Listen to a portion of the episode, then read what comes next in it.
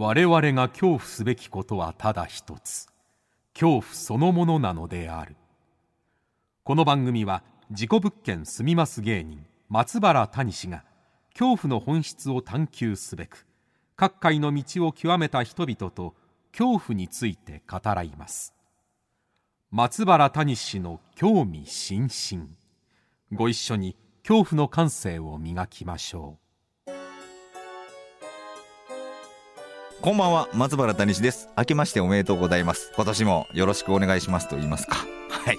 なんとかこの放送がオンエアされているということは2022年もやっていきますよということでございますのでよろしくお願いしますね。さあ今夜の対談相手は去年に引き続き大阪府寝屋川市にある大念寺副住職関本和光さんでございます。関本和光さんはですね昨年行われました H1 法話グランプリチャンピオンでございまして寝屋川市のね融通念仏宗という宗派のお坊さんでございます。年始一発目ということでまあおめでたいタイミングで関本さんお坊さんのお話を聞けるっていうのも、えー、なかなかおつなものなのじゃないかなと思うんですがただお話ねこれこの怖さあのどう伝えたらいいのか分かんないんですけれどもすごく深くてすごく怖かったんです。っていうのもですねまあまずお坊さんの会い方ねどうやったらお坊さんに会えるのっていう話から命の電話相談室をねボランティアをされていたんです。この命の電話相談で得たこと、えー、そしてそこで気づいたことこれはすごい深いお話でした。さらに僕が一番怖かったのはここですね。人を救うことの難しさ怖さ。ここは、まあ、聞いていただいてちょっと感じていただければなと思います。新年早々なかなかある意味ゾッとする放送さすが興味津々でございますけれども。それではお聞きください。どうぞ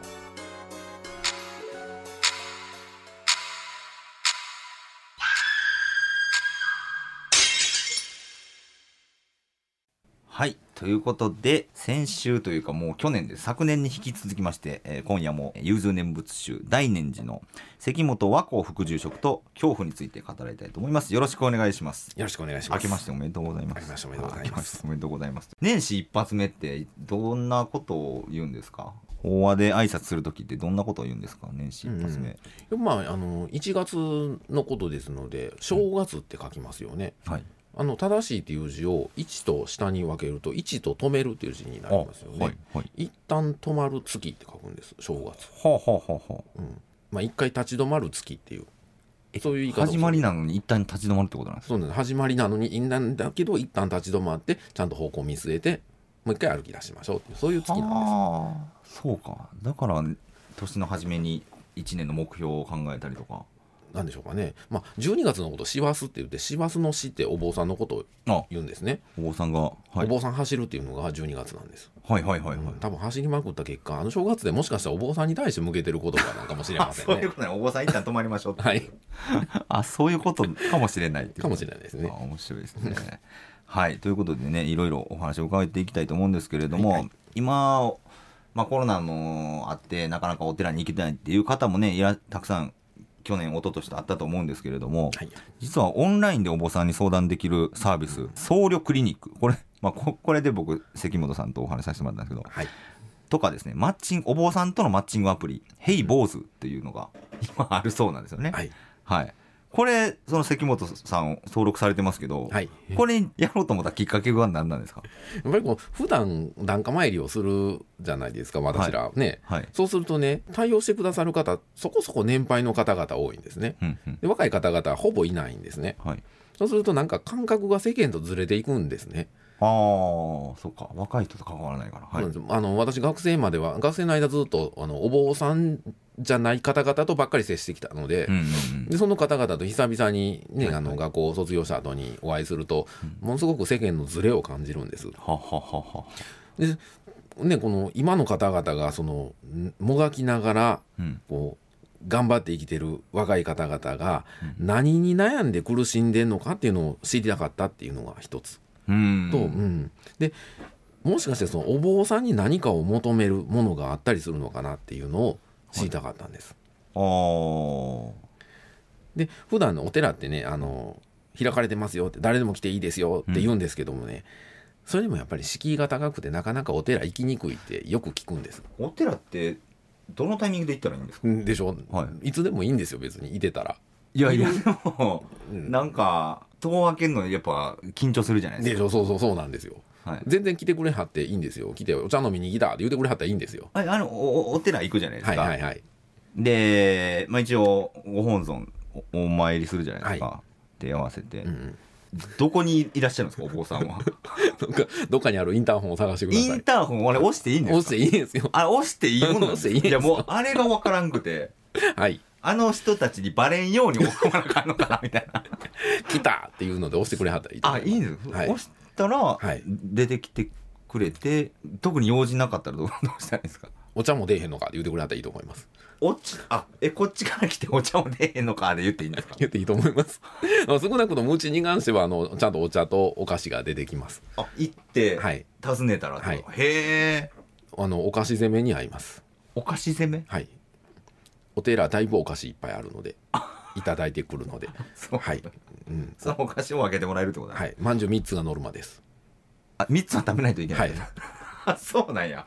あでもそれ聞いたら確かに行きやすくなるな。はい、はあ。あー。あそうやったら会いに行けるんですね、はい。本来は、はい、もちろん無料です。あ無料で。はい。そうか。そうお布施とかいくらぐらい払わないといけないのかなとか。無料なんです。む無料なんですね。ただそうするとはい。誰も来ないんですよ。あ。でこれが、はい1000円とかあのそういう仲介する会社の方々ソウルクリニックとかヘイボーズとか、そういうところに1000円とか出せばなんか何の気兼ねもなく会いに行ける。あでもそうなんですよ。帰ってそうお金払う方が安いって言うんですお金払ったら会ってもお話聞いてもらってもいいのかなって思っちゃうんですよねなんか。うん。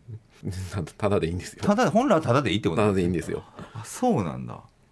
でもまだそういうのもだから会いに来づらい人たちが、はいねお金を儲けるためというよりは気兼ねなくあ会いやすくするシステムがこれだったということなんですかね。そういうことです。はあ。やっぱ全然違いますか？相談内容とかそこのマッチングアプリやオンラインサービスでの相談お話伺うに来る人たちの話っていうのは。全然違いますね。全然違いますか？全然違いますね。やっぱりこの人に言えない話ってたくさんあるじゃないですか。はいはいはい。多分お檀家さんってうんお寺との関係が近いと、うん。どっちかというと家族の一員みたいな感じになってしまうんですかね。あだからあえて住職とか副住職になんかそんな心の内のことを話しにくいっていうのはあるかと思います。あーなんか。これがだからそのお寺を離れて別のお寺とかに行く方が相談しやすいのかな。あなんか SNS で顔も見たことないもん同士だから喋れるやり取りがあるみたそいうなそうそうそうそんな感じそんなはいはいはいはい。会社の人間やったり友達には言えないことは。そうそうそう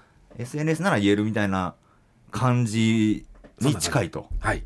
はあなるほどな。だからまあいろんな人の、まあ、お話をその聞こうとしていると。これは、はいはい。か理由があるんですか？まあ檀家さんの話だけじゃなくて、うんうん。他の人の話も聞くことでその関本王将にとって何かメリットはあるんですか？まずその感覚ずれをなくしたいっていうのはありますね。やっぱりなかなか生きにくい世の中やったりしますよね。うん。でそういうところもちょっと知りたいなっていうのもありますし、はい。うん、やっぱりこの布教師ってお話をするお坊さんなんですけども、はい。感覚ずれするとお話がずれるんですね。なんかすごくなんかな何を言っておられるんだろうこの人はみたいになってしまうので、はいはいはい。すごくちんちゃんと地に足がついてて、うん。人の悩みとか人の苦しみっていうのを分かってるなっていう方って話聞いたら分かるんですね。はいはい。うん、で少なくともだからその辺のズレなズレをなくしたいっていうのもまず一つですね。っていうのとやっぱりその悩みに寄り添える人ってうん。お坊さんなんじゃないかなって思うところがありますね、うん。話聞いて。あのー関本さんの、まあ、経歴を結構書かれてるのを読んだ時に、はいはい自殺防止センターの電話相談ボランティアの経験があるっていうのを書かれてたんですけれどもはい。これはどうしてまたやってみようと思ったんですか？あのまあ、学生時代の友達がね、はい。い、つも、まあ、いろんなことで悩まれる友達がいててうん。今考えたらうつとかそういうのの最初の症状やったんかなっていうふうに思うんですけども、その友達が卒業した翌年か2年後かにやっぱり自殺してしまうんです。で完全に亡くなってしまうんですね。はい。でこれがきっかけで学生だった頃によく相談を受けた時にいろんな悩みを教えてくれるんですね私に。お坊さんということもあって、でその時にね仏教はこういうふうに言うんだとかこうしたらええねんとかいろんなアドバイスをしたんです、えところがやっぱり命を絶ってしまわれることになるんですね、うん。そうするとあのアドバイスって何の役にも立たんかったんかな。でどうしたらいいんやろう？って、うんうんうん。まあでも自分は僧侶やから人に話をするっていうのが仕事みたいなところもありますけどもどうしたらいいんやと思ってた折に、うん。本自殺防止センターの電話相談員募集の案内を見つけましてはい。でこういうところやったらどんな対応してくれるんかなと思ったんです。はいはいでその電話相談員やってみたいと思って電話相談員募集のとこに応募してみました。はあはあ。そうなんです。実際、うん。まあ、その話を全部聞いてみたっていうはいはい。ことなんですそのボランティアを参加してみて、うんうん。あ思ってたんと全然違うかったなっていう部分だったりとかなんか分かったこととかってあったりするんですか？まずそのアドバイスなんかほとんどほとんどというかもうままずしない。アドバイスはしない？しない。えあれってまあ命の電話とかって本当に私今からはいはい。ちょっともう生きていくのが嫌だったんで身投げしますって、それ最後聞いてもらいたかったんです。みたいなことですよね。そうです。聞くんですよ。とにかく聞く方法をずっと叩き込まれます。そうか。その相談者に対してあなたダメあの行きなさいとか、うんうん。もっと誰かに相談支えてくれる人を探しなさいとか言う言わないんです言かわないです。ほもう自分が一番最後のもう明日はないと思って、遺書になるつもりで全部聞くんですどんな今どんなに苦しいんだっていう。うはあ、その苦しさを一部でも本当に1%でもいいから教えてって。へえ。自分が遺書になる感覚。感覚です。最後のっていう覚悟を持って聞きます。死にたいって言われた時にその言葉は絶対否定しません。ああ今そのぐらいしんどいっていうのを肯定します、し辛さを肯定するっていうことなんですね、はい。それが思い詰めている人にとっては一番まあ有効な対応になるってことですか？なるっていうのがだんだん分かってくるんです。ほうほうほう、でこれがそこでのやり方っていうのは、うん。えー、と1970年ぐらいにうん。イギリスのチャド・バラーという牧師さんがいらっしゃったんですけど、はい。その方がまあやったやり方なんですね。ほうほうほうほう、うん。でそのやり方がこう、まあ、今になって、まあ、ずっとあの日本にもある、まあ、命の電話にもつながっていくんですけども、はいは結構これがね仏教と密接に結びついてるということが、牧師さんってことはキリスト教教なんですよ。はい。うん、であの仏教のお経の中にもあるようなこととうん、そのリンクするんですね。ほ人の話を聞くっていうこれだけでいいんだみたいな。う。ほ死にたいってよねよく言うじゃないですか。死にたい死にたい言うてるやつと死ねへんねんとかでうはいはい、はい、乱暴な言い方すると、うん。生きるために死にたいって言ってるんです、えちょっとわからんくなってきたな。生きるために死にたい。はい。はい、うん、普通死にたいって言われたら、はい。そんなんそんなん言うてたらあかんやろって言うんですよ、はい。うん、もっと今あの生きたくても生きられんやついてんねんとか。ああよく聞きますねそうすると死にたいって言えなくなっちゃうんですで自分の中だけでもやもやと抱え込むんです。でこれが爆発すると体を伴って飛び込んでしまったりとか。はあ。そうか死にたいは言っていいんだ。そうなんです。はあ。否定しないで今そのぐらいしんどいんです。うんうん。辛いんです。死にたいって思うがもうわーっとなってるんです、うんうん。その時に今そのぐらいしんどいんやって言って「うん。どうしたん?」って言って話聞こうってう。ん言う、うん。でそこで安心してそれをバーッと涙とともに言えたらうん今この死にたいっていうのがこの瞬間ちょっと楽になって、うん。もう一日だけ生きてみようと思いますってなるんです。はあ。そうか。あのそれは確かにそうかもなかなか最前線ですね。すごいですね、はい。へえ、まあ、そういう経験というか、まあ、聞くということを、はい。まあ、そこで理解していくっていうことだと思うんですけど、はいこれはずっともう続けるんですか？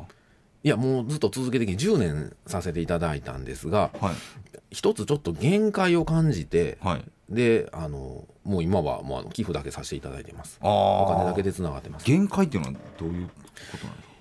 自殺者数って、うん。あの入った当時はやっぱり3万数千いたんですね日本全体で、うん。それがだんだんだんだん10年間でどんどん下がってきて今2万ちょっとぐらいまで2万切るかぐらいまで下がってくるんですけども、はいはい。若い人のすがあの数は変わってないんですよ。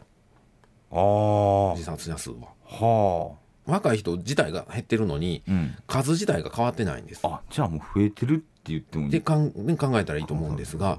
しかも若い人が電話しないんですあこの命の相談室に、えー自殺防止センターに。そうなんです。今日日その携帯電話で電話代使ってとか、うん。家の電話もないとかいう方々に対してアプローチする方法がないんです。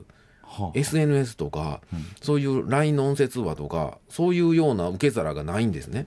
あはあ。は古いセンターですので、はあ。電話しかないから。ああーそういうことか。この方法はすごく有効だったけど、その若い人にアプローチする方法何かないのかなと思って。だからかけてこられる方は本当にもうあの大体もう40代から上ぐらいの方。あそうなんです。若い頃からの電話ってああんまないんですか？ないですね。それでまあ限界を感じるってことですか？そうですね。その若い方にアプローチする方法ってないかなと思って、うん。実際に何かやられてることってあるんですか？で今まあ保護士っていう立場をさせていただいているんですけど、はい。保護士はわりかしその犯罪をする加害者の方々うん。のお世話をしたりするんですけども、ああ。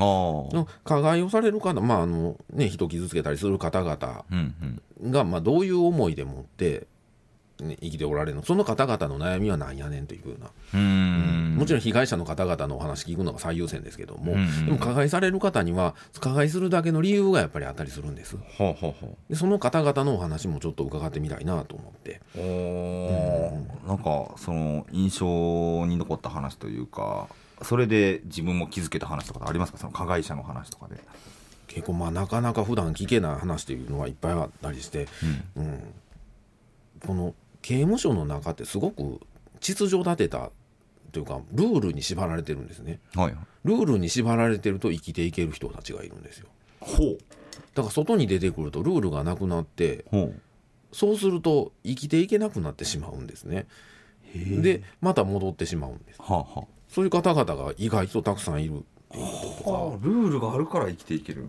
そうなんでもうだからその言われた通りに生きる方が生きやすいと。はうん。ああでもそんなんって聞いてみないと分かんないですね。そうなんですよ。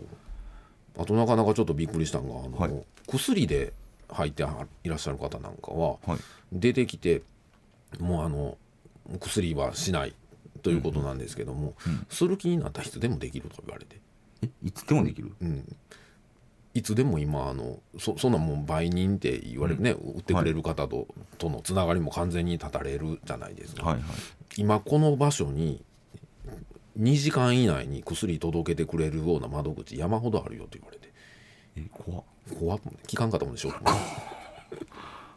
怖っ。ええと思いました。だからいつでもできると。まだななんでどうしようもないそうどうしようもない。とですよね。そのぐらい蔓延してるんだなっていう。あいやそれは恐ろしいな。たでしょいろんな相談してほしい悩みを抱えてる人いっぱいいると思うんですけど、はいはい。インターネット上にうん。なんか自称カウンセラーみたいな人って結構いっぱいいたりするんですけどいますね。こういう人たちはだ大丈夫なんですか？今自殺の相談受けて聞くっていうことが今今のところ最善の策なんだっていうのをはいはい。おっしゃいましたけど、んうん。ドラカウンセラーとか多分結構適当適当って言ってあれやけど、うんうんそんなん分からんとやってる人もおるんちゃうかなとか思ったりするんですけど。多分結構いると思いますし、であのまあ私も別にカウンセラーの資格を持ってるわけではないのである意味野良カウンセラーです、ただその方々って、うん。まあ、カウンセラーさんもそうなんですけど自分自身に問題抱えておられる方結構いらっしゃったりするんですね。うんうんうんでそれをどうにかするためにカウンセリング学ぶ人が結構いてるんですけども、はい。そういう方でしたらこの重い相談聞いた時に一緒に落ちていったりとか。いやそそれが怖いなそうなんですよでカウンセラーさん自体が調子崩してしまったりとか、そういうのをしかねないなと思ってそれ心配したりしますね。う。ーん。うん。確かにな。人をこのなんだ人の悩みを聞いてあげるっていう思っちゃうのはなんでなんですか？その野良カウンセラーさんの人らもそうですけど。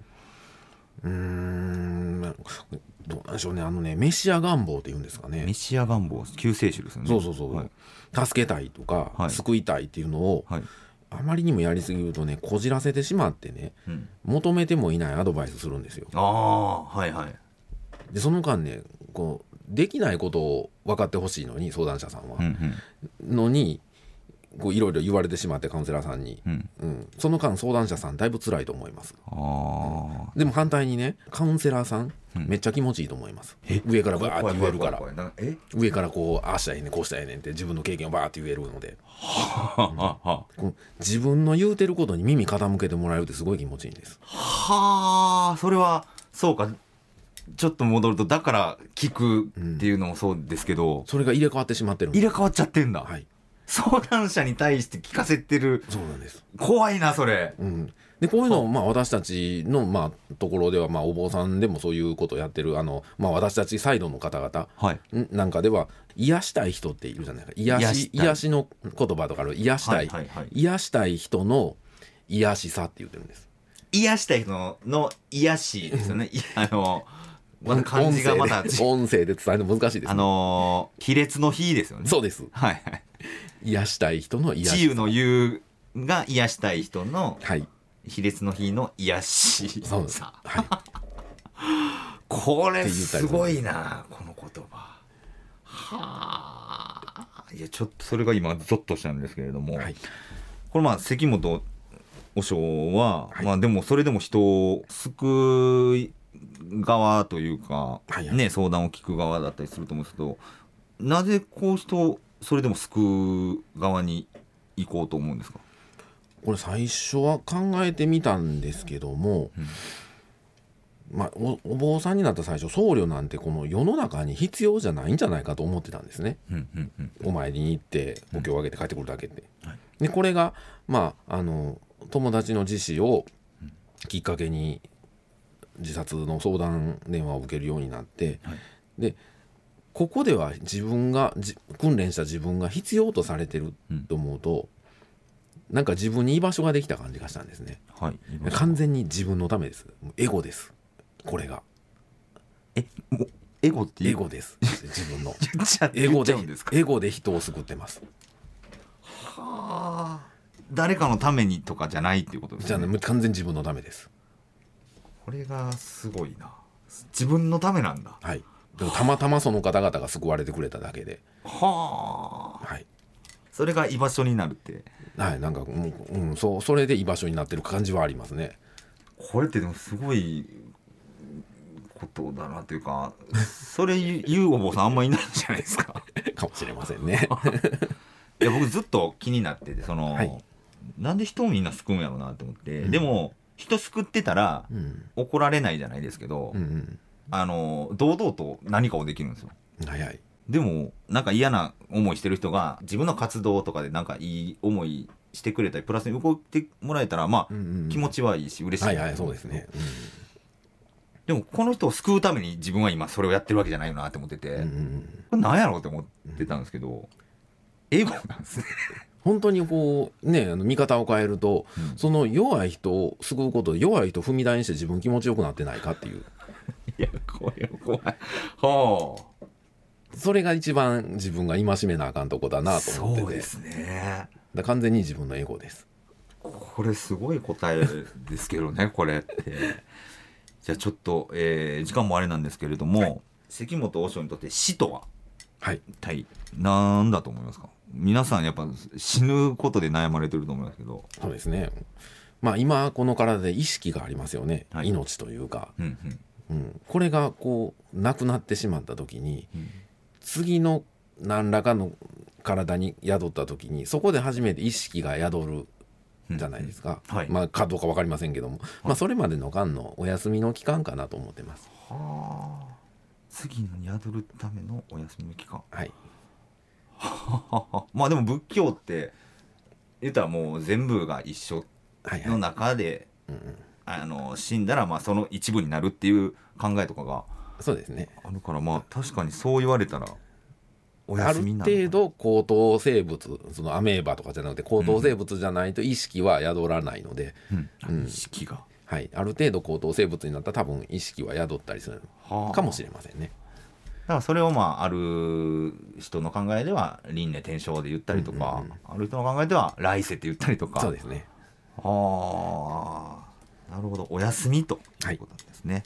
わ、かりました。じゃあ、えー最後の質問にしましょうかね。はい。ズバリ関本和光和尚にとって一番怖いものっていうのは何でしょうかね？えっとねちょ今ふっと考えてみた時に、うん相談を受けるじゃないですか。はい。相談を受けてその相談を終える際の「ありがとうございました」っていう言葉が毎回ドキドキします。なんでですか？ありがとうございました。もうこいつええわっていう時に「ありがとうございました」っていう言葉で打ち切ることってないです？あありがとうございましたそれすごいまさにこの番組を終える時もそれを使ってます。いやーありがとうございました。ちょっと、まだまだ聞きたいんですけど。つ って。いや怖い怖い怖い怖い。はい。それが結構ドキドキはあしてやっぱり怖いと思って。その「ありがとうございました。もうあんだもういいですよ」って言ってその後に死んでしまうというケースがあるんじゃないかなっていつも思ってます。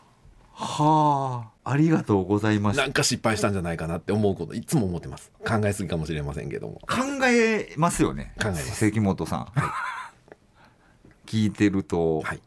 でも変な言い方すると、はいああき諦めてるって言ったらおかしいんですけど 終わります。ううじうじしないですよね。はい。そうですね。そこはちゃんと線引いて自分を保っとかないと。あすごい。はい。僕多分うじうじしてまうからずっとなんやろなんやろな思ってまうと思うんですけど。でも確かにな。ありがとうございました。はい。それであなたもういいですよって言われてるんじゃないかっていうのが怖いはい、だからありがとうございましたというトーンとかすっごくなんか聞き耳た聞き耳というか全集中力でもって聞いてますやっぱそうですよね。同じ言葉でもイントネーションとかでやっぱり本当はどう思ってるんだろうっていうのが変わってくるというかありますね。で逆に言うと自分の言葉もそう聞かれてるんじゃないかなっていうのはいはは思いますよね、はい。ちょっとありがとうございました。言うのもちょっと気をつけて 気をつけるというかでもそれもバレてるような気がするからな。難しいですね。はい難しいですけれどもあの悔いのないような、はい あの人との付き合いだったり人生を終えれるようにはいそれぞれ考えたいと思いました。ということで、えー本日はですね、2週にわたって大念寺の関本和光副住職と恐怖についてお話をさせていただきました。関本副住職、ありがとうございました。ありがとうございました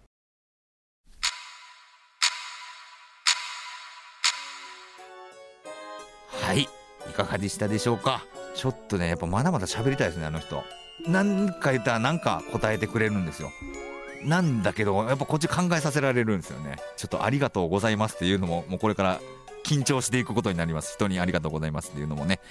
えーということで、さあ、2022年も始まりました。番組は今年も続いていきます。来週もまたどんなゲストが来られるのかお楽しみにしておいてください。そして恐怖の感性を磨いてお待ちください。ということで松原大使の興味津々今宵はここまでです。皆様どうか2022年も楽しんでね過ごしてください。それではさようなら。ありがとうございました。